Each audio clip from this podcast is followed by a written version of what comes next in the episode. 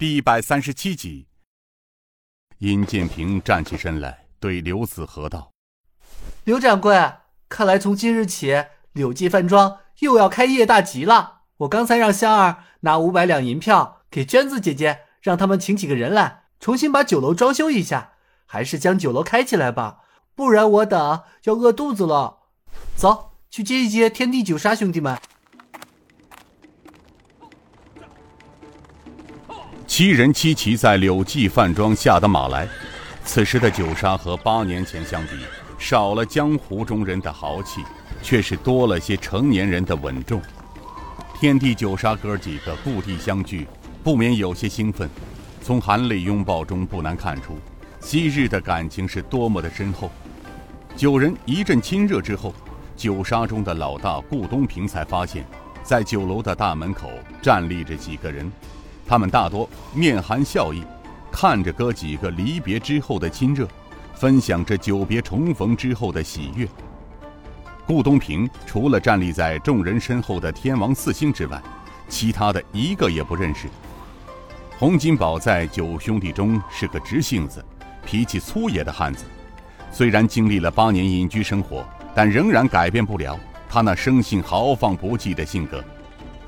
他首先看见了天王四星立在酒楼门口，最后是尹建平和香儿，另外几个人他也不认识。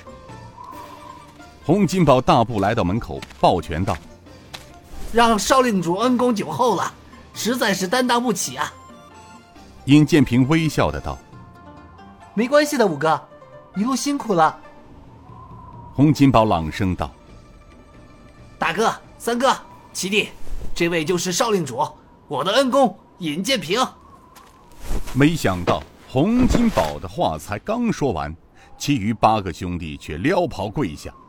洪金宝愣了愣，也二话没说，跟着跪了下来。突如其来，尹建平也没法阻止。老大顾东平道：“天地九杀兄弟，拜见少令主，蒙少令主不计前仇，大义救助我等兄弟，以德报怨。”我等兄弟为雪前耻，愿终身追随少令主与鞍前马后，万死不辞。尹建平急忙走上前相扶道：“啊，众位哥哥言重了，快快请起。”顾东平道：“请少令主恩准我九杀兄弟一片苦心呐。”尹建平看着九杀中的大哥，他心里明白。如果他不答应九杀的请求，九杀是不会起来的。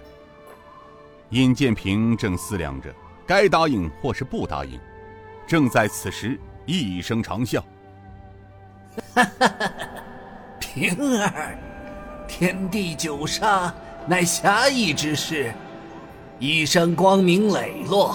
他们既然要追随于你，你就答应他们吧。”尹建平一阵惊喜，急忙跪下道：“师傅，您老人家来了，请现身让平儿拜见。”“哈哈哈平儿啊，为师知道你是个儿女情长、尊师重道之人，但你素知，为师平生最怨那些藩门俗礼，见也不见。”没多少分别。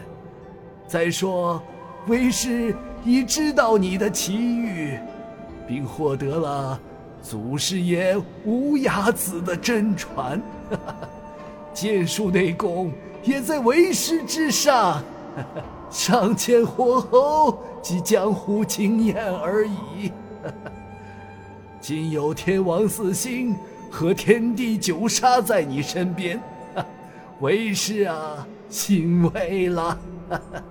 他日光大残剑门之重任落在你身上，你好自为之。需要见面之时，为师自会与你相见。为师去也。哈哈哈哈哈！一阵长啸之后，四周又恢复了平静。尹建平缓缓站起身来，对九杀道：“诸位哥哥，请起，恩师他老人家也答应了，多承众位哥哥不弃，平儿就谢过了。九杀这才道：“谢少令主收留我等兄弟。”众人起身，香儿高兴的拍手道：“嘿，好啊！我平儿哥哥这下兵强马壮了。”众位哥哥不辞辛苦远道而来，先到酒楼里面歇息吧。尹建平笑道：“众人这才随他进入到了酒楼。”尹建平对祥子道：“祥子哥，难得大家欢聚，今晚啊就辛苦祥子哥准备几桌酒宴，让大家高兴高兴。”柳祥笑着道：“